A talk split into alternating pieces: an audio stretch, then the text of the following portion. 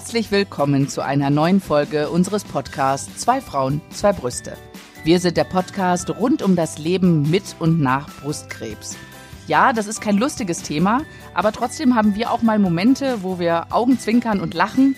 Aber bei aller Fröhlichkeit wollen wir auf gar keinen Fall in irgendeiner Weise dieses Thema bagatellisieren. Ja, Alex, immer wieder eine Freude mit dir. Und ähm, ich freue mich auch zu sagen, dass wir heute nicht alleine sind, ähm, wir haben, wir sprechen aus Sicht von zwei betroffenen Frauen und wir haben im Prinzip heute die andere Seite zu Besuch. Wir begrüßen heute Pauline, die als sogenannte Chemoschwester, sie sagt gleich nochmal genau, was das eigentlich ist, ähm, zu uns in den Podcast stößt. Und ich freue mich sehr, dass sie da ist. Hallo Pauline. Ja, moin, moin. Hi. Na, jetzt voll. Schön, dass du, ich, ich würde es auch direkt zurückrudern und gar nicht sagen, die andere Seite. Weil mir kam es immer so vor, als würden wir alle in einem Boot sitzen. Also meine Chemo-Schwester und ich. Und äh, deswegen, ich freue mich sehr, weil für mich war das so eine Schlüsselposition, so jemanden zu haben. Weißt du, ich hätte und, fast äh, gesagt, ich hätte immer fast gesagt, ähm, das sind so die, die Sonnenscheine und Engel der Station. Aber dann habe ich gedacht, oh Gott, jetzt denkt die, ich will mich total einschleimen. Aber eigentlich ist es so. Pauline, was machst du? Wer bist du? Was machst du? genau, also ich bin Pauline, ich bin äh, 34, bin äh, in einem großen katholischen Hamburger Krankenhaus im Brustzentrum und mache dort die Onkofachpflege. Das heißt, ähm, mein Teil ist hauptsächlich die Beratung und das ganze Nebenwirkungsmanagement. Genau, das ist eigentlich das, was ich den ganzen Tag so mache. Und es ist immer wieder anders, jeden Tag neu. Ähm, Genau, es bleibt spannend. Das sind ja jetzt erstmal so ganz theoretische Begriffe, ne? Also äh, Beratung und Nebenwirkungsmanagement, wie sieht denn so ein Tag bei dir aus zum Beispiel? Wie könnte man sich das vorstellen? Ja, also mein Tag beginnt auf alle Fälle erstmal mit einem Kaffee. Ja, das, das, ist ganz, ganz. Das ist wirklich äh, das absolute, ja, quasi fast schon ein Ritual für mich, dass ich morgens entweder auf dem zur Arbeit oder halt dann doch in der Klinik mir einen schönen Kaffee mache und dann erstmal in aller Ruhe den Computer hochfahre und dann geht's auch meistens um neun gleich direkt los. Dann kommen die ersten Patienten ähm, die ersten Frauen und dann geht direkt mit den Gesprächen los. Dann ähm, nehme ich die, äh, nehme ich Blut ab vor der Chemo, bespreche noch äh, Sorgen, Wünsche, Ängste, und dann wird aufs Blutergebnis gewartet, beziehungsweise die Patienten dürfen dann eigentlich, wenn die bei uns fertig sind, auch wieder nach Hause, weil unser Labor meistens erst in zwei Stunden fertig ist. Und das möchte ich natürlich keinem zumuten. Und falls dort was ist, wird angerufen. Und zwischendurch finden auch parallel die Untersuchungen statt. Ähm, das, was ihr ja auch kennt mit den äh, Ultraschallkontrollen, mit den CT-Kontrollen, die Herzultraschallkontrollen, EKGs. Ach, alles, was, was so anfällt. Lungenfunktionsprüfungen, die ganze breite Palette, das ist äh, von Patient zu Patient auch immer unterschiedlich, je nachdem, welche Erkrankung, was auf der To-Do-Liste steht, ähm, was die Ärzte sich wünschen, Patienten sich auch wünschen und dann geht das den ganzen Tag so weiter bei uns. Und sag mal, was genau unterscheidet dich, weil ich habe ein bisschen den Überblick verloren, da bin ich ganz ehrlich, was genau unterscheidet dich von einer Breast Care Nurse? Genau, also die Birth Care Nurse ist ja hauptsächlich dafür da, um die Patienten aufzunehmen. Das heißt, dort entsteht der eigentliche Erstkontakt. Das heißt, man kommt mit der Diagnose ins Krankenhaus, beziehungsweise man bekommt sie dort. Und dann ist die Breast Care Nurse dort der erste Ansprechpartner und kümmert sich um die OP-Vorbereitung, um äh, eventuell Untersuchungen, die noch vorher gemacht werden müssen und wenn das alles abgedeckt ist, erst dann komme ich nachher ins äh, Spiel, wenn es dann heißt, ähm, es geht zur Therapie. Dann werden die Patienten direkt zu mir übergeben. Und du über Und jetzt, ja. Nee, Alex, äh, du, löcher du, weil so, ich kann nee, nee, kaum ich, ich wollte sagen, ähm, was, also ab, abgesehen von dem ganzen medizinischen, ne, du hast natürlich einen Background, ähm, du bist da medizinisch Fachfrau, du kennst dich mit den Mitteln aus, du kennst dich mit den Nebenwirkungen aus. Aber was für mich immer so ein, so ein Kernkompetenz war, dieser Chemoschwestern, das waren diese Lebensweisheiten oder auch dieses, ne, dieses äh, in den Arm nehmen, ne, als das noch ging ähm, und äh, und einfach so da sein und so ein so ein so ein ich hatte so eine Verbundenheit mit meiner Chemoschwester und mich würde interessieren, wie werdet ihr auf diese Situation, also werdet ihr, gibt es dann, ist das ein Teil der Ausbildung? Ähm, äh, mit Empathie und wie gehe ich mit diesen Menschen und diesen Schicksalen um? Schulfach Empathie zweimal die Woche, donnerstags erste Stunde. das hätte ich echt gern gehabt. Leider nein. Äh, das, also wir lernen in der Ausbildung wirklich leider nur das ganze Theoretische. Das wird einem von oben bis unten, bis wir es nicht mehr hören kommen, konnten äh, reingeprügelt. Ähm, leider lernt man das nicht. Das eignet man sich irgendwann mit ja, mit, mit der Zeit kriegt man das ganz gut raus, wie man äh, damit umzugehen hat, wie, wie ich mich in den Patienten reinfühlen kann. Ja, also so richtig, es ist sehr, sehr schwierig, also weil es ja auch ein großes Drum ist und leider ja. werden wir dort nicht drauf vorbereitet. Kein, kein Leitfaden, den ich mir durchlesen kann, äh, keine, keine Sätze, die, die uns, die wir auswendig lernen mussten. Das ist wirklich, ja, ein Schubs ins Kalte. Also, also, also ist gut und so, schlecht.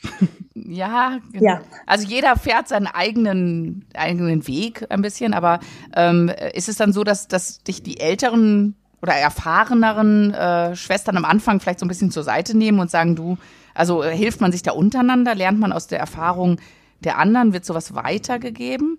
Oder äh, machst du da wirklich so, nee, jeder findet einfach seinen eigenen Weg da, damit umzugehen und ähm, hat seine eigene Handschrift so ein bisschen. Genau, das ist ja das, das nachher, was, was ja die Kollegen, was ja die Onkoschwestern äh, ausmacht. Jeder hat ja seine eigenen kleinen Tipps und Tricks. Also die Basics sind alle gleich. Das Portanstechen, das ist, das wird einem von vornherein ähm, direkt gleich beigebracht. Alles, was nachher an die Feinheiten kommt, da ist dann nachher jeder selber verantwortlich, in, in welchem Bereich auch viele mögen ähm, dieses wirklich direkte, den direkten Kontakt während der Chemo nicht so gern. Die mögen dann lieber eher die ähm, Tablettenchemotherapien übernehmen, während andere wiederum ähm, sich in die Ernährungsberatung um, umschwingen lassen. Also das ist ganz, ganz individuell. Das ist auch auf jeden selber in dem Bereich, wo er gerne arbeiten möchte. Und dort fängt man dann irgendwann an, seine persönlichen Vorlieben dann weiterzuentwickeln und lernt dann somit auch weiter, um das dann auch am Patienten später ähm, ja, was ist, was ist deine persönliche Vorliebe, Pauline? Also, was meinst du, ja. wenn du sagst so? Also, also ich nehme unwahrscheinlich gerne ab. Das finde ich. Im Ernst? Ja, ich finde das oh total, Gott. ich mache das total gerne. Gerade so bei Patienten ähm. mit ihren durchgerockten Venen.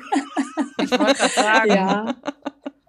Oh. Äh, ja, aber dann bist du also wahrscheinlich also da, auch gut da drin. Aber, ja. aber was mich interessieren würde, weil du, wenn du sagst, was, was man so am liebsten macht und so, wie kommst du dahin, äh, dass du in der Onkologie arbeitest? Also ist das das, dass du sagst, so, ah, das wollte ich immer schon machen? Oder äh, ist das, naja, ich habe das kürzere Streichholz gezogen, ich musste in die Onkologie gehen? Oder äh, wie, ja, weiß ich ja nicht, wie das da abläuft. Ne? Also ist das was, was man sich wünscht? Äh, oder ersucht man sich das aktiv aus? Ähm, und, nein. und wenn, was also, sind die also Beweggründe dafür? Also nein, wünschen äh, auf keinen Fall. Das war auch nie mein Wunsch, muss ich ehrlicherweise gestehen. Äh, ich wollte dort auch nie hin. Ich wollte auch nie mit Krebspatienten arbeiten und hm. schon gar nicht mit ganz, ganz jungen Krebspatienten und schon gar nicht irgendwas, was mit Brustkrebs zu tun. Ähm, ich bin ja von der Intensivstation gekommen. Ich habe ja ähm, in einer anderen großen Klinik in Hamburg äh, auf der Intensivstation in dem Bereich gearbeitet und ähm, bin dann irgendwie, weil ich aus dem Dienst so ein bisschen raus wollte, aus den Bereitschaftsdiensten, ähm, die wir dort hatten. Und da war für mich nur der Weg, ich muss irgendwie in eine Ambulanz rein. Und es war nur der Weg in einer onkologischen Ambulanz frei. Und das war auch für mich mehr oder weniger leider ähm, ein großer Schreckensmoment, weil ich gar nicht wirklich die Zeit hatte, mich darauf vorzubereiten, ähm, dass ich jetzt wirklich mit, mit, ja, mit kranken, wirklich schwerstkranken Leuten zusammen bin. Und dieses ganze drumherum, das war auch sehr, ja, also für mich wirklich sehr, sehr schwierig. Also ich bin wirklich morgens mit schlechten Gefühl zur Arbeit gegangen, muss ich ehrlicherweise gestehen, weil mich das schon berührt hat. Mhm. Ähm, also ja, also man ist ja doch irgendwo auch Mensch und ähm, das hat mich sehr verunsichert, zumal ich auch das Fachwissen nicht hatte. Ich kannte mich mit den Chemos nicht aus. Ähm, genau, und dann war nach einer, einiger Zeit klar, gut, ich finde das spannend, ich möchte es gern weitermachen, aber um das auch perfekt machen zu können, möchte ich eine Ausbildung haben in dem Bereich. Und so bin ich dann reingerutscht in die Onkofachweiterbildung und bin dann nochmal parallel zu dem Job ein Jahr zur Schule gegangen, habe dort in, in Hamburg alles, ähm, einmal im Monat drei Tage Unterricht hatte ich dort mit verschiedenen Praktika, die ich machen musste, mit einer Prüfung, mit einer praktischen und mit einer mündlichen Abschlussprüfung. Genau, und dann habe ich mich immer weiter entwickelt auch und mir war das irgendwann in der inneren Medizin ein bisschen zu langweilig, also speziell Patienten mit Magen-Darm-Krebserkrankungen, Lungenkrebs und ähm, Blutkrebsdichten und habe mich dann äh, im Bereich der Gynäkologie, weil das in, äh, zu der Zeit damals bei uns aufgebaut worden ist. Das hatten wir vorher gar nicht. Und dort bin ich dann reingerutscht, weil das Patientenklientel, ich fand das super. Ich war total begeistert, wie die Patienten von sich aus, wie viel Eigeninitiative dahinter steckt, der Wunsch, gesund zu werden und doch recht gute Heilungschancen tatsächlich. Also ich bin nicht wie vorher mit so wirklich mit dem Tod und Sterben konfrontiert. Das habe ich jetzt toi toi toi ganz, ganz selten. Und das ist das, was mir total Spaß macht. Was ich super finde und ich kann mich wirklich in dem Bereich auch austoben und wirklich meine, ja, je nachdem, was man ähm, machen kann. Also ich habe also keine Grenzen nach oben. Man, man kann alles machen. Patienten mhm. wollen dass die saugen mir regelrecht das Wissen aus den mhm. aus den Fingern und ähm, das finde ich ganz ganz toll und ähm, auch der Mut trotzdem weiterzumachen und das durchzuziehen. Also ich bin bin da wirklich aufs aufs Neue begeistert. Also das finde ich wow. ganz toll. Das macht mir aufs Neue wirklich immer wieder Spaß und ja, seitdem gehe ich auch wieder gern zur Arbeit. Und mittlerweile mache ich das seit äh, zwölf Jahren tatsächlich. Wow. Was für eine tolle Wandlung, ja. super. Ja, Pauline, weißt du, was Geschichte. mich so interessiert, ist ja einfach, also ähm, ich meine, die Frauen, man kriegt ja nicht die Diagnose Brustkrebs und äh, steigt da wie Phönix aus der Asche, ne? Also da kommt man ja erstmal hin. Und ich erinnere mich an eine an einen Moment bei mir persönlich, ähm, als ich mich in der Onko-Ambulanz vorstellen musste. Und das war so ein Schlüsselmoment bei mir tatsächlich, ähm, weil ich stand da, ich kam gerade aus Andalusien, weißt du, ich hatte richtig lange Haare, mhm. ich war braun gebrannt, ne, hallo, hier bin ich. Und ähm, auf einmal sah ich aber ähm, also der Altersdurchschnitt war sehr hoch. Es waren nicht nur gynäkologische Krankheiten, ja. sondern es war tatsächlich gemischt. Mm, und ich habe im ersten Impuls gedacht, ich gehöre da nicht hin. Also ich habe richtig so eine ähm, so eine Fl so ein Fluchtreflex entwickelt. Äh, ich bin gar nicht bis zum Arztgespräch gekommen. Also ich habe kehrt gemacht und musste erst mal raus ähm, weil ich gesagt habe, die wollen mich nicht gesund machen, ich werde da sterben. Das war so mein erster Impuls. Und ich habe noch so, bin noch so zu meiner Brustschwester gegangen. Tatsächlich habe gesagt, nee, Entschuldigung, also ich, ich gibt's noch eine andere Onkologie, wo ich hingehen kann, weil da, also das geht gar nicht. Und dann sagte sie, ja, wissen Sie, Frau Ellerbrock, was erwarten Sie denn auf einer anderen, ähm, in einer anderen Ambulanz?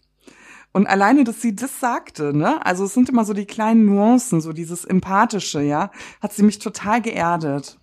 Ähm, und dann bin ich so, habe ich meinen Lippenstift nachgezogen und bin so erhobenen Hauptes da wieder hinmarschiert. Aber ich hatte wahnsinnig Angst. Und für mich waren das damals so die kleinen Dinge der Onkoschwestern tatsächlich. Also mal so ein auf die Schulter drücken, mal die Hand halten, mal so ein erklären, was kommt eigentlich auf mich zu. Ne? Also es ist ja auch genau. ähm, mhm. Ist das Routine oder hängt das von jeder Frau selbst ab? Weil ich hatte während der Chemo ehrlich gesagt gar nicht so den Vergleich, wie geht's den anderen eigentlich dabei? Also außer Alex. der hat hier schon Kontakt. Genau, also es ist so, ähm, ich bereite auch äh, meine Patienten auch darauf vor. Also ich erzähle denen auch, ähm, pass auf, du kommst jetzt in einen Raum, da sitzt du mit mehreren zusammen, lass dich nicht verunsichern.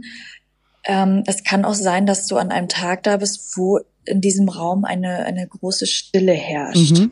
Also das ist, also man muss so ein bisschen, mhm. man, man, ne, das kennt ihr wahrscheinlich auch noch, man sitzt in einem großen Raum mit sieben, acht, neun Liegestühlen und dort flitzen dann die Kollegen rum und ähm, hängen Demos an, die ähm, Geräte piepen. Ähm, genau, und das erzähle ich meinen Patienten vorweg. Ähm, bei uns ist es jetzt so, ähm, die äh, Onkologie ist bei uns in einem anderen Haus. Das heißt, ähm, die Patienten sind relativ weit weg von mir, was ich sehr, sehr schade finde, weil ich kann nicht zwischendurch mal gucken gehen und fragen, hey, wie geht's dir? Ist alles okay? Das, ja, es geht räumlich einfach bei uns leider nicht. Das ist mhm. ebenso. Und ähm, von daher, wenn sie diesen Weg erstmal gemacht haben und dort auch erstmal angekommen sind und einmal gelaufen haben, geht das eigentlich ganz gut. Und also das und Nebenwirkungen, ne, sind ja so ein so ein Thema und wir halten uns jetzt einfach mal wirklich an dieses ähm, Schema, was Alex und ich auch durch hatten, also EC und mhm. Taxol, weil das einfach ja eigentlich auch Brustkrebs übergreifend genau. in den genau. Leitlinien steht. Genau. Mm, wenn uns jetzt hier Leute zuhören, die, also viele Hörerinnen sind gerade mitten in der Chemo und denen steht zum Beispiel noch so ein Wechsel bevor, ne? Genau. Also ohne jetzt wirklich auf die Wirkmechanismen einzugehen, ähm, ich weiß, das war bei mir immer so ein Ding. Also ich habe immer gedacht, okay, ich habe die erste Substanz ähm, verkraftet. Was passiert bei der zweiten? Also was ist dieses Nebenwirkungsmanagement? Worauf bereitest du die Frauen vor? Genau, also ähm, bei den bei den bei den EC, das was ihr ganz zum Anfang bekommen habt, da ist ja das Problem die Übelkeit. Ne, diese beiden äh, Medikamente an sich selber, wenn man die einzeln geben würde, würden die gar nicht so viel machen. Das wäre relativ unspektakulär. Haut man die aber zusammen, ähm, explodiert das quasi. Und das ist ähm, ja auch das, was wovor ja viele Angst haben vor der Übelkeit. Plus die Kombi, die Haare gehen dann aus. Mhm. Nicht alle Kliniken haben diese Kältekappen und da bereite ich vorher schon ähm, die Patientinnen drauf vor. Das heißt, ich bespreche vorab schon äh, was sie machen können gegen Übelkeit. Sie kriegen das Schema mit nach Hause. Sie fangen zu Hause schon mit den Antikotztabletten mhm. an, nehmen die dann für sich selber ein. Wenn es beruhigend ist, auch gerne von mir ist auch ein Tag vorher. Das kann man äh, individuell je nach Patient machen. Dann ähm, wird da besprochen, was wir, was wir machen, wenn die Übelkeit doch stärker wird. Ähm, was man machen kann, was sie zu Hause haben sollten. Und diese ganz kleinen Tipps, ne, lüften, leicht, was leichtes essen, wenn einem wirklich, ne, man, man kennt das ja selber, wenn es einem nicht gut ist, was, was selber hilft. Äh, ist es denn doch lieber die Wärmflasche oder möchte ich das Fenster offen haben? Ähm, trinke ich dann Fencheltee oder doch lieber den Pfefferminztee? Also so, so kleine, ganz kleine Sachen, die ich dann mit auf den Weg gebe. Beziehungsweise mir ist wichtig, dass ähm, meine Patienten auf alle Fälle einen Notfallplan haben, falls irgendwas ist. Gerade so ähm, Wochenende. Mhm. Ähm, also auf jeden Fall, die haben alle ihre Medikamente, auch für den Fall, es ist stärker, alle zu Hause, die sie dann auch beruhigt nehmen können mhm. und gegebenenfalls gute Wochenende sind. Und damit hält sich das äh, gerade Übelkeit und Erbrechen ähm, bei den ersten Chemos relativ gut unter Kontrolle. Mhm. Also ja, ich, ich bin diese, ich war auch einer dieser Kandidaten, die diese Tipps so aufgesogen hat. Ja, ich, also ich, ich finde es immer noch faszinierend. Wirklich, ja. Also man hängt, weil, weil für dich ist es vielleicht einfach so, ja, ich, ich, aber wahrscheinlich kriegst du dieses Feedback ja auch. Ne, du sagst dir, ja, also Ingwertee trinken ist zum Beispiel, das sagen ganz viele, dass denen das super hilft. Und ich klebe an diesen Lippen und denke mir immer, ja, gib mir noch ein paar Tipps. Was kann ich ja. denn aktiv noch machen? Ingwertee, genau. ich kaufe gleich drei Kilo. So, ne, und, und das, äh, das ist Gold wert. Also Alex, ich, darfst du heute gar kein Ingwer-Tee mehr anbieten? Nee, Die hat das ein bisschen. Ganz ehrlich, nee. Ich hab's, ich hab das, das leider übertrieben. Nee, ich hatte schon vorher, hatte mir eine das gesagt und sie so, ah, ein Liter vor der Chemo, ein Liter während der Chemo, ein Liter danach. Ich habe getrunken Ingwer-Tee und ganz ehrlich, wenn ich das jetzt rieche, boah, da, mhm, also ja. geht gar nicht. Aber es das habe ich schon öfter gehört, dass man soll nie die Sachen essen, die man so total gerne mag. Also hätte ich mal lieber Schokolade vorher gegessen und nach der Chemo, ne? aber das, ja, leider war es der Ingwer-Tee. Nein, aber ich, ich finde, es sind ja nicht nur das, ich finde, es sind auch diese Lebensweisheiten. Ich weiß nicht, wie es bei dir ist. Ich äh, kann es jetzt nur sagen aus der Erfahrung mit, mit meinem äh, Chemopersonal. Aber ähm, ich, ich, also meine, meine Chemoschwester war ein Buch der Weisheiten. Ne? Und äh, ich habe ich hab wirklich, ich habe wirklich für mein Leben von dieser Frau so viel mitgenommen. Das, äh, das äh, zum Beispiel, ich sage immer wieder, zitiere ich total gerne, wo sie gesagt hat, wissen Sie, Frau von Korff, das ist Ihr Film hier. Sie sind der Regisseur und nur Sie entscheiden, was hier passiert und sonst keiner.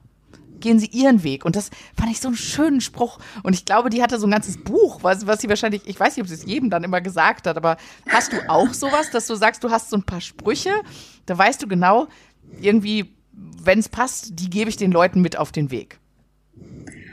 Ah, spreche jetzt ehrlicherweise gar nicht. Wir sind hier in ähm, Hamburg nicht so, Alex. Wir sind hier einfach nicht so. Äh, äh, äh, also, naja, ihr macht ja keinen Karneval und so. jo, moin, jo. läuft die Chemo, alles wird jo, gut. Und lübt, gut. Ja, dann. genau.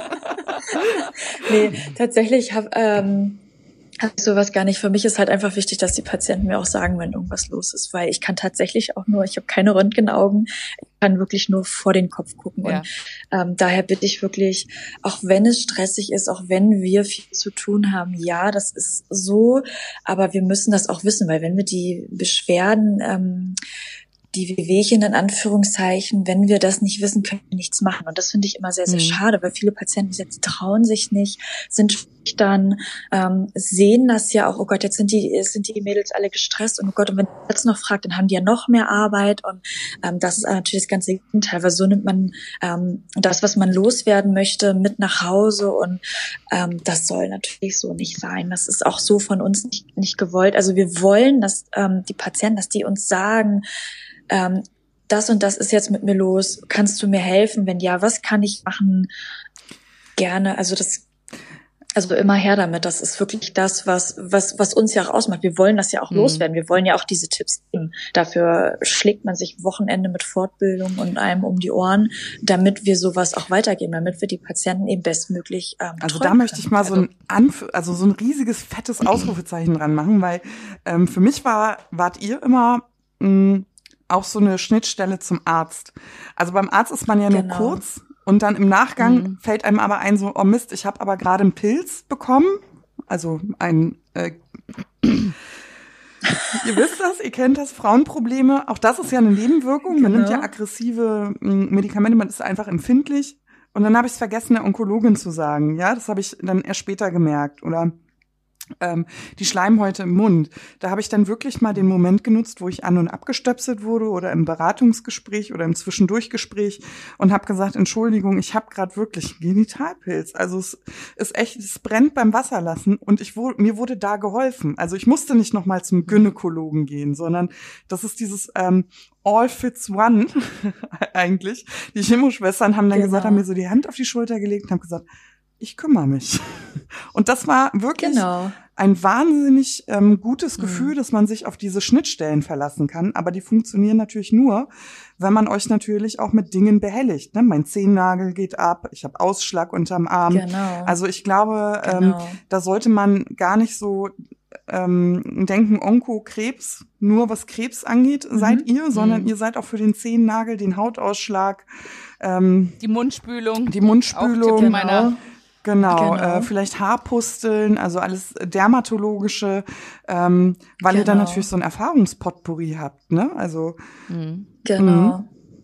Also deine Message ist keine Heldentaten, nicht im stillen Leiden, ja. sondern immer Nein, raus damit, um bitte. Um Gottes Willen. Also ja. ganz schlimm. Also ich merke das immer auch am Wochenende, wenn Freitagnachmittag Telefon klingelt und dann, oh Gott, ich habe dann das und das, was macht denn? Jetzt ist ja das Wochenende, jetzt ist ja niemand da.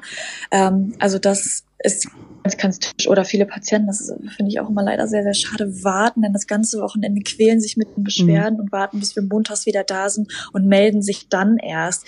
Ähm, das ist natürlich spät. Also da bitte wirklich gleich, äh, gleich hingehen, gleich fragen. Ähm, meistens ist es dann ja.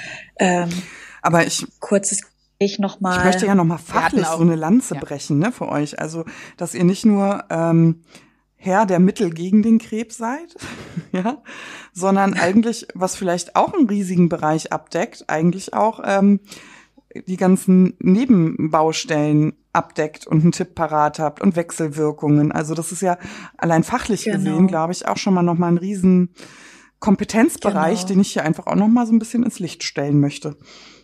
Ja. Genau. Also das kam bei mir auch so vor, dass da ganz viele Fäden zusammengelaufen sind, weil ich habe nicht nur Tipps bekommen zu Nebenwirkungen, zu meinem Leben im Allgemeinen, ähm, sondern auch, ich habe äh, wirklich auch äh, psychoonkologische ähm, Tipps bekommen. Ne? Da gab es jetzt äh, ein, eine Institution, die haben verschiedene Kurse angeboten und da meinte sie auch so, gucken, gehen Sie doch noch mal vorbei. Die machen auch so Maltherapie oder Musiktherapie und so. Und ähm, das war so rundum oder dann hier, da gibt es was, die machen so spezielle Sportübungen für Krebspatienten und haben sie diese Broschüre über Ernährung schon mal sich angeschaut. Also es war so, es kam mir so vor, als hätte ich so ein Potpourri von Erfahrungen äh, in allen Bereichen. Also nicht nur Nebenwirkungen, äh, nicht nur Chemo selber, sondern das ganze Leben drumherum auch. Ist das bei euch auch genau. so? Ja, das ist tatsächlich bei uns auch so. Wir haben äh, überall unsere unsere Stellen. Wir sind ja gerade im Brustzentrum immer sehr sehr gut vernetzt und da äh, ist dann auch wirklich so, dass wir Patienten auch sagen so Mensch, komm, geh mal da zum Sport oder da ist gerade eine Sportgruppe oder dort findet der nächste Kosmetik äh, Kurs statt, melde dich doch da an. Ähm, das geht ja auch mal Reihe um oder ne, bestimmte äh, Gesellschaften haben ja auch ähm, dort nochmal Gesprächstherapie, ähm, Selbsthilfegruppen, großes Thema. Mhm. Ähm, also alles so weit, inwiefern wie die Patienten das natürlich auch können. Ne? Man muss ja dann auch gucken, wenn es einem nicht so gut geht oder die Erkrankung schon bei einigen weiter fortgeschritten ist. Was kann ich dem Patienten noch äh, Gutes tun? Den kann ich natürlich die ganze Stadt schicken, äh, dass er irgendwelche Kursangebote wahrnimmt. Da muss man dann schon mal gucken, ist vielleicht was um die Ecke? Kann ich mit ein bisschen Physiotherapie was machen? Kommen die vielleicht nach Hause? Alles so kleine so Kleinigkeiten, die, die wir ähm, genau damit versuchen wir den Patienten gut durch die Krebstherapie zu bringen, dass auch die Lebensqualität einfach auch erhalten bleibt. Na, auch gerade ähm, mit der Familie, was kann man da noch zu Hause machen, wenn es auch mal ein bisschen Verständigungsprobleme zwischen den Partnern gibt. Also da ähm, hängen wir ganz eng zusammen und gucken, dass wir da wirklich ähm, dem Patienten wirklich gut helfen, dass wir den gut aufgefangen kriegen und dass wir möglichst versuchen, auf alles einzugehen. Also ich habe ja immer, mh, mm, wie soll ich das sagen? Ich bin ja erstmal in so ein Loch gefallen, also das wirst du vielleicht auch von einigen Patienten wissen. Genau. Aber irgendwann kam so ein Break-Even-Point. Also es hat sich ja. irgendwann so ähm, gewechselt. Ich kann mir vorstellen, dass du damit öfter in Kontakt bist, also dass Frauen ganz niedergeschmettert sind und dann vielleicht äh, ja. auch lächelnd zur Chemo kommen, ja? Ähm, ja. Wann passiert das? Wie ist deine Beobachtung? Einfach aus Pauline, nicht als ähm, nicht als Fachkraft im medizinischen Bereich, sondern du als Person. Woran kann das liegen? Also wie wie kommt das und wann passiert das und welchen Teil trägt die Frau dazu bei oder vielleicht auch das Krankenhaus? Ah, das ist schwierig. Es ist wirklich schwierig zu beantworten, weil das ist, äh, muss ich ehrlicherweise auch sagen, auch relativ selten. Ähm, meistens ist es so, dass erstmal der Schock erstmal, bis, bis der verdaut ist, das dauert einen mhm. Moment. Und ähm, es, es dauert auch, bis, bis die Patientin sich dann mit der Situation noch abgefunden hat und sagt so, okay, ja, ich bin jetzt hier und ich möchte jetzt was machen. Ähm, ja, natürlich ist das so, dass viele das weglächeln. Ähm, ja, es ist wirklich sehr, sehr schwierig, äh, so pauschal zu beantworten. Ähm, früher oder später knackt man dann doch den Patienten ein bisschen und man wird warm. Man muss ja auch erstmal kennenlernen. Das ist ja wie, ja, wie, wie, wie so ein, ja, wie eine Date Night, sag ich ja, mal. Man also muss erstmal gucken. In Köln geht das schneller. ne? Ja, das stimmt. Bei uns ja, in, äh, Hamburg, bis man so, in Hamburg nicht ja, so. Ja. genau. Und äh, das kommt nachher mit der Zeit. Man, man wird nachher auch warm miteinander. Also das ist wirklich, man, man ist anfangs immer ein bisschen distanziert und guckt. Und das ist aber nachher eigentlich ganz gut. Also ich musste so lachen. Sag mal, Achso, nee, erzähl du, Alex. Bitte. Nee, äh, was ich gerade gedacht habe, weil du meintest immer die Patientin, die Patientin. Ähm, ist es für dich, ähm, gibt es bei dir Überschneidungen? Also, dass du zum Beispiel mal jemand, den du kanntest, bei dir reingekommen ist? Oder sind das wirklich ja. alles Leute, die du überhaupt nicht kennst und hast dann den Nein, es äh, wäre sehr schön, wenn es so wäre. Nein, leider ist es tatsächlich so. Ich hab, ähm, musste diesen Weg mit zwei Freundinnen gehen. Okay. Toi, toi, toi, es ist alles soweit gut gegangen. Ach, wie schön. Und leider auch mit vielen Kolleginnen. Okay. Also das ist äh, auch nochmal eine ganz, ein ganz, ganz anderer Blickwinkel für mhm. mich ähm, dass auch ähm, leider auch viele äh, Kolleginnen dann doch ähm, vor meinem Schreibtisch sitzen und ja, sich dann, dass wir uns da den zusammen durchkämpfen müssen. Das ist äh, auch des Öfteren schon leider vorgekommen, ja, das stimmt schon. Das stelle ich mir echt, echt dann doch, ist eine ganz andere Nummer, ne? Du kannst, ja, also gerade wenn du sagst, du willst dich abgrenzen von einem Thema und so. Genau, genau. ne? Man muss ja auch mal selber auf, auf sich auch achten und ähm, gucken, dass da alles, dass man mit sich auch im Reinen ist und das auch nicht mit nach Hause nimmt. Aber es ist schon wirklich sehr, sehr schwierig. Und äh, gerade auch mit, mit Kollegen und ähm, ja, wie mache ich das? Die wollen natürlich auch und äh, viel Kontakt auch haben und brauchen dann vielleicht noch mal ein bisschen mehr die Nähe als andere. Mhm. Und das, das ist teilweise sehr, sehr schwierig. Da muss man sich wirklich gut, äh, gut abgrenzen können und Wahrscheinlich ist es auch nochmal anders, wenn die äh, Kolleginnen dann ja, ja auch den Background haben wie du. Genau, ähm, genau. Okay, es stelle mir sehr schwierig mhm. vor. Ja, es ist auch tatsächlich, ähm, ja. Pauline, wie nah ist dir Brustkrebs selbst? Also, oder ihr habt ja eigentlich, wir sprechen nicht von Brustkrebs, aber du bist ja auf der Gyn, ne? Also ihr habt ja alle äh, Krebs genau. Krebskrankheiten rund um Frauenkrankheiten, sage ich jetzt mal salopp. Genau. Genau. Wie nah ist dir die Erkrankung selbst? Wie nah siehst du die Gefahr bei dir selbst? Gehst du jetzt, tastest du dich panisch nach jedem Arbeitstag ab oder äh, wie, also wie, wie ist es bei dir? Also wir sind ja nun gebrannte Kinder, sage ich jetzt mal Alex und ich. Ähm, wie ist es bei dir? Äh, ja, also ich bin da leider nicht das Vorzeigemodell. Ich, äh, es ist sporadisch, wenn ich dran denke und es gerade vom Zyklus her passt, mache ich's. Ansonsten ähm, eigentlich bin ich da ja ähm, auf dem Weg, nehme ich mit mich äh, betrifft das nicht. Ich habe damit nichts zu tun. Ich arbeite damit und selbst, selbst wenn es so ist, ja, dann sitze ich zu Hause mit meinem Infusionsgerät und gebe mir die Chemo zu Hause selber. Ich gehe in kein Krankenhaus. So. Ja. ja. Wenn man Chemo in Corona-Zeiten. Ne? Wenn man weiß, wie genau. es geht. Ich meine, der Gärtner macht seinen Garten auch genau. selbst. Ne? genau. Man weiß, wie es geht. Ich liefere, lass mir ja alles anliefern. Fühlst du dich gut äh, aufgehoben? Nee. Also ähm, im, im Leitlinienschema, sage ich jetzt mal? Also allgemein im System, ja. ich bin jetzt mal so ein Systemrevolutionär, ja. Also wenn man jetzt sagt, okay, es gibt ja Leitlinien, die sind bundesweit gültig. Ja. Ähm, ja. Sagst du jetzt äh, als, als Zahnrädchen in diesem System, finde ich super. Oder sagst du, ähm, äh, ja, ist schon ganz gut, aber es gibt Dinge, die könnte man verbessern und das sind. ja, ja, könnt, kann man so machen, das stimmt wirklich. Ähm, ich finde sie gut für die Basics, allerdings sind sie recht allgemein gehalten. Also was bei Frau Müller wirkt, muss nicht bei Frau Meier auch helfen. Das ist ich halt sehr, sehr schade. Und ähm, was mir noch ein bisschen fehlt, die komplementärmedizinischen Sachen. Bis auf Ingwer steht da aktuell leider nichts drin. Das finde ich sehr, sehr, sehr schade. Gerade so in den Brustkrebsleitlinien, da würde ich mir wünschen, in die Zukunft, dass da noch ein paar andere Sachen noch mit reinkommen, ne? wie die ganzen komplementärmedizinischen Sachen, äh, Mikronährstoffe, wo es ja auch zum Teil schon Studien gibt. Ja, das würde ich mir einfach wünschen. Genau, ansonsten ist es eine gute Leitlinie, die man so auch ausführen kann. Ja, das ist total also an der schön. Stelle. Ja. Rufen wir es raus. Bitte kontaktiert Pauline. Die Leitlinien müssen dann noch feinjustiert werden. Die genau, auch, die werden ja alle, auch da genau, die werden ja alle zwei. Lässt, ne, möchte ich einmal kurz sagen. Ich finde das sehr schön, genau. dass du das gerade sagst. Also ähm, ich weiß es natürlich, weil wir ähm, kennen uns ja auch über Social Media, über Instagram, da bloggst du ja über deinen Berufsalltag genau. und ähm, deswegen genau. kann ich das ein bisschen ähm, beobachten, was auch so dein Wunsch ist. Also die Frage kam nicht von irgendwoher. Ähm, ich finde das total schön, weil wir das ja auch immer sagen. Ne? Also ähm, wenn sowas vom Krankenhaus oder in der Schulmedizin, wenn die sich öffnet, mhm. dann ähm, genau. sind die Frauen auch geschützter vor den Wunderheilern. Auch dazu hatten wir ja mal eine Folge genau. mit Scharlatan und Wunderheiler. Genau. Oh, ähm, genau. Was ist Komplementärmedizin? Wie weit kann ich da gehen? Wo ist da die Grenze? Und ich finde es einfach schön, dass der schulmedizinische Bereich, und das ist eigentlich was, was mir was ich schon beobachte, sich da so ein bisschen öffnet. Also so starr ist er gar nicht. Also ihr seid ja eigentlich, mh, mm, auch wenn da noch Luft nach oben ist, ist Brustkrebs nicht Chemo, Chemoambulanz bumm. Ne? Also es werden ja trotzdem viele genau. Brustkrebsarten genau. ähm, auch ohne Chemotherapie behandelt. Ne? Also einfach nur so, kannst du mir als Fachfrau genau. mal so bestätigen. genau. da passiert ganz viel aktuell, das ist richtig. Mhm.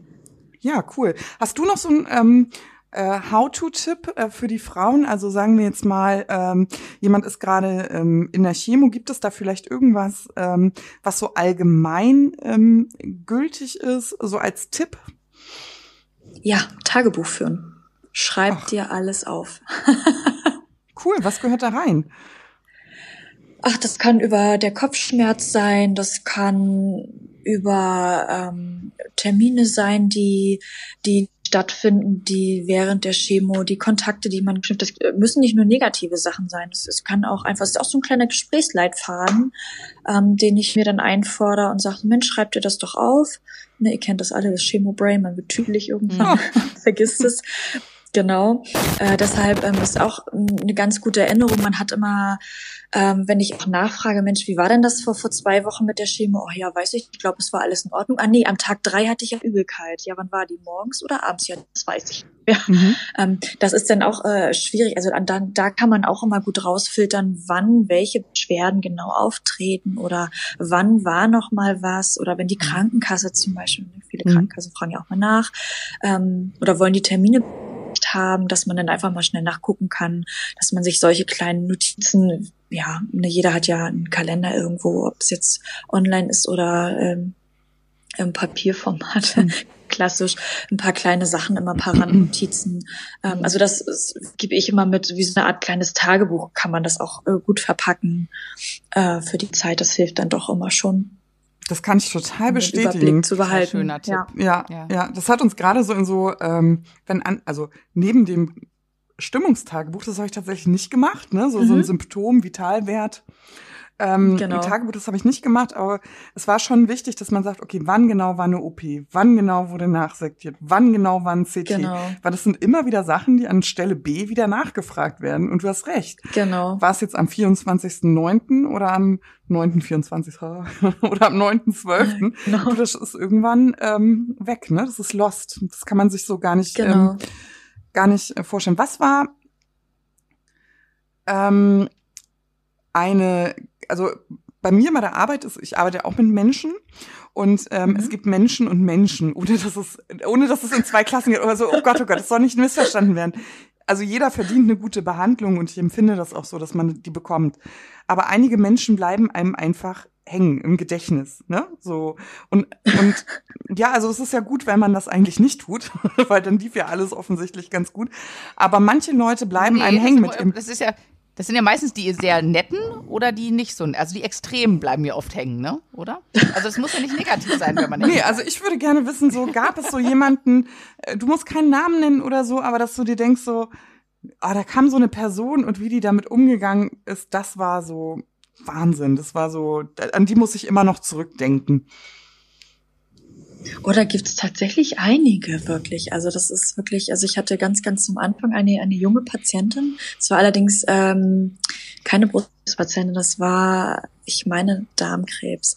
Und ähm, die war auch von der Erkrankung leider sehr, sehr fortgeschritten und hat aber sich trotzdem dazu entschieden, Chemotherapie zu machen, unter der sie natürlich auch ganz, ganz schnell abgebaut hat und ähm, auch schlussendlich dann auch leider verstorben ist. Und die war zu dem Zeitpunkt, ich glaube, ein oder zwei Jahre älter als ich und die hatte wirklich ganz tough alles durchgeplant. Ihre Beerdigung, die wusste genau, welche Blumen sie wie haben wollte und das hat mich sprachlos gemacht. Und das ähm, im, im ja, Positiven oder noch. im Negativen? Also hatte ich das so verschreckt, in welche Richtung Menschen nee, denken müssen? Nee, oder hat das so nee. mh, mm, was Melancholisches, wo man sich denkt, okay, ich würde also, das auch so machen? Ja, also sie hat das wirklich geplant, weil sie wusste im Endeffekt, sie wird sterben, dass sie nicht gesund wird oder dass wir hm, ein bisschen Schadensbegrenzung noch betreiben. Ähm, das hat mich wirklich, also, also dieses, okay, ich weiß, ich muss sterben, ich mache das aber jetzt schon, weil dann muss mein Mann das nicht mehr machen. Dann ist alles geregelt und ähm, ich habe das dann so, wie ich mir das vorstelle, wie ich mir das wünsche und das fand ich eigentlich ganz, ganz toll auf, äh, auf der anderen Seite auch. Also wie, äh, wie man als junge Frau auch damit umgeht. Also das war wirklich ja. So souverän hört sich das auch an. Also, ja, genau. Mhm. mhm. Genau, also während viele dann äh, sich verschließen und ja, da wirklich noch gucken, ähm, die Zeit irgendwie rumkriegen, weil, weil sie damit beschäftigt, ähm, ihre Beerdigung wirklich planen. Mhm. Also ja. wir haben ja auch viele Frauen ja. kennengelernt, die auch tatsächlich in so einen mm, Aktionismus ausgebrochen sind zum Ende hin. Genau. Also gar nicht, genau. das, also und ich bewundere das auch. Also es ist nichts anderes als eine Bewunderung vor der Stärke, ne? Also das den Angehörigen ja. nicht mehr zuzumuten. Also auch am Ende, ja. ich habe immer gedacht, man denkt immer, okay, dann sind die Blumen da, die ihr gefallen. Aber wir wissen doch alle, dass es nicht um die Blumen geht, ne, sondern um die Ja. Stärke, Ja. den Angehörigen diese Aufgabe nicht mehr zuteil werden zu lassen. Und das ist ja eigentlich das, was Mhm. einen so, was einen so bemerkenswert macht. Pauline, wird Ja. bei euch auch gelacht? Ja, Also- natürlich nur. Wir sind, Also, das muss man ja mal sagen. Wir reden hier über Chemotherapie und Krebs und jetzt haben wir gerade noch mal über, ja, auch die Schattenseite, die es gibt, die wollen wir nicht verschweigen. Also, Krebs ist auch eine Ja. potenziell lebensbedrohliche Krankheit. Nichtsdestotrotz muss man einfach sagen, also fragen, wird bei euch auch gelacht? na klar, wir lachen nur. Hühnerhaufen. Wie süß. Ähm, Ja. Bei uns war es aber auch oft so lustig, muss ich sagen. Es kommt Ja. immer drauf an, wer dann da gerade sitzt, ne? Was Genau, die Konstellation ist. Und, ähm, und wieso nicht, ne? Ja, also äh, klar, natürlich. Und es ist äh, völlig, also dann werden einem äh, lustige Stories erzählt und äh, ja, das ist halt einfach so. ja, Ja, Dann hört man die Enkelkinder von Frauen und was die jetzt angestellt hätten und das ist schon lustig. Also es ist, na klar, lachen wir auch. ich hatte eine du eine ganz, strenge, Entschuldigung. nein, bitte, Alex, wir wir löchern die arme Bist- Pauline. Bist du, Von überall kommen mich Fragen. einfach. Bist du auch eine, eine strenge äh, Chemoschwester? Also schimpfst Oh Gott, nein, absolut überhaupt nicht. nein. ähm, nee, tatsächlich nicht. Also bei mir ist wirklich, ähm, meine Patientinnen haben wirklich teilweise ganz, ganz, ganz viel Freiraum. Also die dürfen ganz, ganz viel machen, Hm. wie sie das für richtig erhalten und ähm, die haben ihren groben Leitfaden von mir und was sie mit ihm machen, das können sie sich im Endeffekt selber dann auch raussuchen und äh, was für, für sie in Ordnung ist. Ja, und wenn sie die Tablette dann eben am vierten Tag nicht mehr nehmen, dann sitze ich mit einem Edding und mache dann Punkt hinter. Ähm, das mache ich nicht. Das ist ähm, nein, überhaupt nicht. Ja, es gibt, es gibt Ich schimpfe nur, wenn man nicht das macht, was man macht, was man machen soll. Ja, meine, meine Chemoschwester, die hat immer auf eine nette Art mit mir. Hat sie gesagt, Sie, Frau von Korff, Sie wissen genau, ich lese Ihren Blog. Hatten wir nicht ausgemacht, Sie wollten mal ein bisschen ausspannen oder so. Also so auf diese. Sie wissen doch, dass ich das lese ab und zu. Aber es war so so auf eine sehr charmante Art. ja, nee, gar nicht, überhaupt nicht. Also da, ähm, Und, nein. und in dem Zusammenhang würde mich noch interessieren, bei uns ähm, kam es mir immer so vor, es gibt einmal den Onkologen und dann Genau. gibt es die Chemoschwester. Und für mich Ja. war, war das, war das, also es kam mir nicht vor, als wäre das so eine Einheit, sondern das waren bei uns immer so ein bisschen so wie zwei Lager. Da ist der Onkologe, ne, der beschließt das, wir machen das, aber im Endeffekt, der, der bei dir dabei ist und der an, am Patienten dran ist, das ist nicht der Onkologe. Das Ja, hatte ich auch das die Gefühl. Schwester, Ja. die Genau. mit, mit mir da Hand in Hand durchgegangen ist. Und ab und zu habe ich dann mal, ach ja, da ist ja noch der Onkologe. Ist das, ist das bei Genau. euch auch, oder tauscht ihr euch im Hintergrund so aus, dass wir das halt einfach nicht so Ja. mitkriegen? Ja. Ähm, Ja, das ist tatsächlich so. Ähm, ja, die, die Ärzte haben, haben ihre, ihre, ne, ihre Struktur, ihre Leitlinien, die müssen es medizinisch halt einfach machen, das ist auch richtig. Und dann sitze ich auf der anderen Seite und sage, nee, ich habe aber den Patienten hier, ich will das jetzt so und so haben und so machen wir das jetzt. Mhm. okay, also, Also, du hast da kann man sich, ja, also man kann sich da auch gerne mal streiten. Mhm. Ähm, das ist wirklich Ansichtssache. Ähm, in der Regel kommen wir ganz gut auf einen Nenner und das ist wirklich ein ganz, ganz harmonisches Tem äh, ähm, Team bei uns. Und ich habe ganz, ganz tolle Ärztinnen auch bei mir mit in der Sprechstunde und dass wir da wirklich Hand in Hand und wir machen das auch so, wie die Patienten es möchten. So. Also da, das ist wirklich unser Ziel, dass wir den, den Weg so gehen, wie die Frau das möchte. Und wenn, ähm, wenn sie sagt so, ach, ich finde das ja alles toll hier und schön, aber ich will, ich will keine Chemo, ich will das einfach nicht, dann, dann ist es so. Also wie, wie, Warum wir mündig, wie mündig sind manche, oder weißt du, bei mir war das so, mh, also ich verstehe das, wenn man keine Chemo möchte, möchte man keine Chemo. Auch das ist eine Entscheidung, die Genau. gehört respektiert. Genau. Ne? Genau. Ähm, aber ich war manchmal so ein bisschen überfordert. Also wenn Ja. zum Beispiel hieß, möchten Sie so operiert werden oder möchten Sie so operiert werden? Oh, keine Ahnung. ja, genau. Woher soll man es wissen, ne? Genau. Ähm, da ist wirklich eine gute Aufklärung. Mhm. Also das ist wirklich das A und O und dass man äh, auch auf alle Fälle auch die Zeit bekommt und nicht sagt so, du musst dich aber jetzt bis morgen entscheiden, weil äh, am Freitag bist du auf dem OP und dann wird es so und so gemacht und nachher, ähm, also man soll sich auf alle Fälle nicht unter Druck setzen Mhm. lassen. Wirklich gerade solche Entscheidungen in Ruhe belesen, auch gut auch nochmal eine zweite Meinung einholen. Das ist ja auch immer ganz wichtig, ähm, ob man auch mit, mit dem Schritt, was einem gesagt wird, ob man, ja, ich, ja, ich sag immer, wie passt es innerlich mit dir zusammen? Ist es für dich so in Ordnung, dass die Brust dann so beziehungsweise so operiert wird. Und wenn du da mit dir im Reinen bist, dann denk den Weg, dann ist es auch das Richtige. Aber wenn du Bedenken hast und man, man hat ja ganz, ganz feine Antennen, mhm. wenn einem schon, ah nee, das kommt mir alles komisch vor und oh nee, irgendwie, hm, weiß ich mhm. nicht. Äh, auf alle Fälle nochmal Bedenkzeit, die auch rausholen beim Arzt und da auch, wieder auch zur Zweitmeinung auch ruhig gehen. Gerade so, ähm, was Operationen angeht, soll ja nachher auch alles hübsch werden. Mhm. Mhm. Ja, spannend. Ich könnte ähm, Stunden mit dir weiterreden tatsächlich äh, und äh, drei Tage und du hattest äh, im Vorgespräch schon mal gesagt, eigentlich müsste man dich mal mit einer Kamera begleiten, weil das, was ja. wir hier sprechen, das bildet natürlich gar nicht ab, wie dein Nein, Arbeitsalltag überhaupt nicht, ist. Ne? Gar nicht. Also ich kann das auch nie äh, pauschalisieren. Das ist so vielfältig und es ist ja auch jeder Tag anders. Natürlich hat man eine Termine, es ist auch viel geplant, aber äh, am Ende des Tages äh, ist nie das, was bei mir im Computer im, Di äh, im Dienstplan im Terminplan das sieht all, äh, nachmittags immer anders aus. Ja, ne? Also hier mit der Aufruf an alle, äh, die äh, gerne eine Reportage machen möchten. Wir hätten hier die perfekte Kandidatin. Absolut. Man sieht sie jetzt nicht, sie sieht auch noch gut aus ja, dazu. Tut sie. Also absolut telegen. äh, und wir möchten jetzt äh, einen Aufruf starten für ein bisschen Aufklärung in, den Chemo, in der Chemo-Welt. So.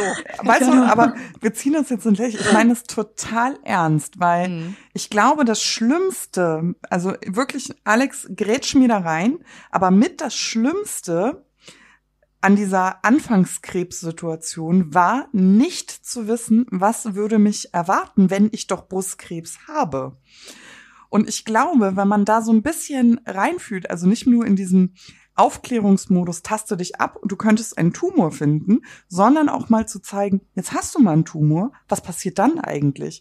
Und ich würde, mhm. ich, ich hätte das wahnsinnig beruhigend gefunden, hätte ich das schon gewusst. Ne? Also man sitzt eigentlich schon ein paar Mal auf der Chemoliege, bis man überhaupt begreift, wie ihr organisiert seid, dass ihr mhm. mit den Ärzten sprecht, dass ihr ein Netzwerk habt. Woher soll ich das wissen? Das weiß ich ja nicht. Mhm. Wie eine Chemo abläuft, worum ihr euch alles kümmert, dass ich wirklich mit allen Sachen zu euch gehen kann, dass ich mhm. euch E-Mails schreiben kann, dass ich euch anrufen kann, dass ich ähm, äh, auch sagen kann, weißt du was, Pauline, ich hatte gerade mit der Ärztin ein Gespräch, aber ich fühle mich dabei nicht wohl. Also auch, dass du da interagierst, ne, dass du ähm, mhm. so ein ähm, ja, wie sagt man das? Das ein so Bindeglied. Ein Bindeglied, ne? ne? Zwischen genau, allem. Genau. Und immer eigentlich darauf aus ist, die ähm, Patientensicht zu vertreten. Und hm, ganz ja. ehrlich, hätte ich das gewusst, wer welche Aufgabe in solchen Krankenhäusern hat, ne? Dann hätte ich äh, mir viel Google erspart und damit auch ganz, ganz große Ängste, die ich mit mir ausgemacht habe. Hm. Also man kann ja wirklich mit allem, ist das Jucken an der Portnarbe normal?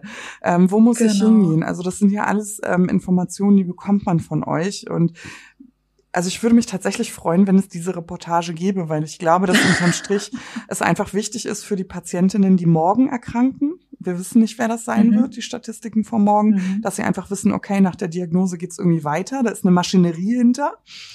Aber ich bin ja. derjenige, der diese, diese Maschinerie mit der Früherkennung in Gang setzen kann, ja. Ähm, genau. Und du bist ein Teil dieser Maschinerie und ich würde mich freuen, wenn da viel mehr Aufmerksamkeit drauf gesetzt wird, weil das unterm Strich eigentlich sehr, sehr heilsam sein kann für die, die betroffen sind. Das ja, das würde ich, äh, ich, ja. ich, ich unterstreiche es genauso. ähm, ich finde auch, was, was so ist, ich hatte immer mir vorgestellt, Chemo ist, ist, ist so sehr, äh, vielleicht auch durch die Filme, die, die es ja. gibt zu dem Thema, ist es doch sehr äh, angstbelastet und man ja. hat so ein spezielles, also ich hatte dieses spezielle Bild, ich bin irgendwo im Krankenhaus, ich bin fahlbleich, ich äh, hänge brechend über der Kloschüssel die ganze Zeit. Genau. Und das dachte ich, das ist Chemo. Genau, das ist auch das Bild, was viele, was vielen im, im Kopf rumschwirrt mhm. und das, äh, ja, oh Gott, und dann hänge ich drei Tage über dem Klo und wie in den ganzen Filmen und dann kotze ich drei Tage. Mhm. Nein, das ist mhm. so natürlich nicht mehr.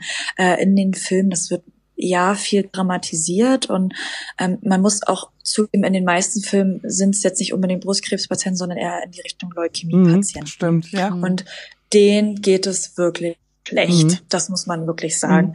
Ähm, also was Brustkrebs ähm, da, also das ist wirklich ganz. Also es gibt also einfach ja, aber es ist halt so, gut zu wissen. Ja. Also, es gibt ne? ganz tolle, ganz tolle Medikamente, viel ja. äh, von von Therapien. Also da braucht man also Übelkeit, sag ich immer. Das ist das ganz das einzige Problem, was wir überhaupt mhm. haben. Aber es ist Ja. halt gut zu wissen, ne? Und deswegen Ja. unterstreiche, unterstreiche ich das. Ich hätte auch gerne diese Reportage, Mhm. weil man geht einfach in so eine Praxis rein und es ist halt nicht, dass man aschfahl in diesem Stuhl sitzt, Mutterseelen allein und jemand haut einem die Portnadel rein. Also das weiß Na, man ja eigentlich auch gar nicht, ne? Sondern es ist ein Netzwerk, man kommt äh, in, in so eine Gemeinschaft rein von Genau. Menschen, die sehr viel Erfahrung haben mit Chemotherapien, mit Nebenwirkungen, mit dem ganzen drumherum, Lebensweisheiten und alles. Und dass man, das Genau. ist so eine Bereicherung für mich gewesen, weil ich nicht wusste, dass es diese Menschen gibt auf meinem Weg. Mhm, und genau. die, die mein- nicht mich an der Hand genommen haben und mit denen ich von Chemo zu Chemo da durchgegangen bin. Ja. Und deswegen ich Genau. ein Hoch auf deinen, deinen Job und ich finde, es müssten viel mehr Leute wissen, Mhm. dass es diese, diese, diese Position gibt und das würde sehr vielen Leuten auch die Angst nehmen vor der ersten Chemotherapie. Genau. Und nochmal von uns ganz persönlich, von Alex und mir. Also ich spreche da einfach mal für uns, Alex. Äh, und klar. Corona blenden wir jetzt mal aus, weil das zu unserer äh, Chemozeit kein ähm, Thema war. Aber danke für jedes äh, mutmachende Lächeln und danke für jeden ähm, Händedruck und ähm, danke für jedes auf die Schulter klopfen und für jedes Rezept und für jede, äh, jedes Freuen mit den Blutwerten und für jeden Späßchen Sehr auf der gerne. Waage. Ne? Also man muss sich immer in den Arm nehmen. Ja, genau. jetzt nicht mehr geht. Also das, ähm, so das macht was. Also falls äh, Kolleginnen von dir ähm, zuhören, also es müssen nicht deine eigenen sein, sondern einfach bundesweit. ähm, ganz ehrlich, es sind die kleinen Dinge, die machen was. Also die geben äh, etwas mit und das ist ganz viel Mut. Und wenn ich jetzt nochmal Ja. auf diesen Break-Even-Point zurückkommen kann, ist es eigentlich genau das. Also das habe ich nicht alleine geschafft, sondern eben durch Chemoschwestern wie dich, ähm, die einfach an Mhm. entsprechenden Stellen ähm, ein bisschen Rückenwind gepustet haben. Und vielen Dank, dass es Mhm. euch gibt und euren Beruf und euer Ja, gerne, gerne. Engagement. Na klar. Es ist auch so lustig. Sehr Ich, ich gerne. erinnere mich an ein Gespräch mit einer, mit der ich oft die Chemo zusammen gemacht habe. Und die meinte, weißt du was, Alex? Wenn ich die letzte Chemo durch habe, ich werde keinen Fuß mehr in diese, diese Chemopraxis setzen. Ich möchte nie wieder was damit zu tun haben. Und ganz ehrlich, ich freue mich jedes Mal, wenn ich, also ich muss leider immer noch hin, aber äh, ich, ich freue mich jedes Mal, weil ich nämlich dann meine Frau Fassbender wieder sehe und ich finde die so toll und das ganze Team drumherum und ich und das sind das sind für mich halt menschliche Kontakte, die auch über die Therapie hinaus wo ich mich Ja. jedes Mal freue. Da geht mir das Herz auf, Ja. wenn ich diese, diese Frau und, und die anderen Und auch, auch so welche, die noch so ganz am Anfang, finde ich, so eine Natürlichkeit in diesen Umgang gebracht haben. Ging es dir auch so, Alex? Also während man noch so bei den Freunden und Angehörigen so, äh, ich habe Krebs, oh, ja, uh, war es in der Chemopraxis schon wieder so, haben Sie Mittwoch eigentlich die Serie gesehen und gucken Sie eigentlich Shopping Queen und machen Sie eigentlich, also da war wieder so eine Normalität da. Und das war wahnsinnig wohltuend und ähm, neben der fachlichen Kompetenz, wie gesagt, Chapeau, ich also ihr seid wirklich die guten Seelen. Ähm, also Ja. so ein Team als Ganzes. Also ja. So, stoßen wir Schluss. an auf alle Ja. Schwestern dieser Ach, Welt. Prost, Prost, ne? euch großartig. Dankeschön. Und ich glaube, das ist auch ein Gerne, schöner gerne. Abschluss, Genau. weil wir sind schon wieder äh, Überzogen haben wir. Sag's doch, wie es ist. Wir haben überzogen. Nein, nein, wir, wir, wir haben, äh, nee, wir sind total in der Zeit. Ach, Es ist genau, ich glaube, Punktlandung. ach. Mal gucken, mal gucken, was wir sagen, wenn die Folge live geht. Ja. Pauline, vielen, vielen lieben Dank für die Zeit. Gerne, ähm, gerne. Danke für den Einblick in deine Arbeit und ähm, genau, danke, dass es ähm, euch gibt. Vielen, vielen lieben Dank. Danke auch. Gerne. Genau. Danke. Tschüss. Ciao.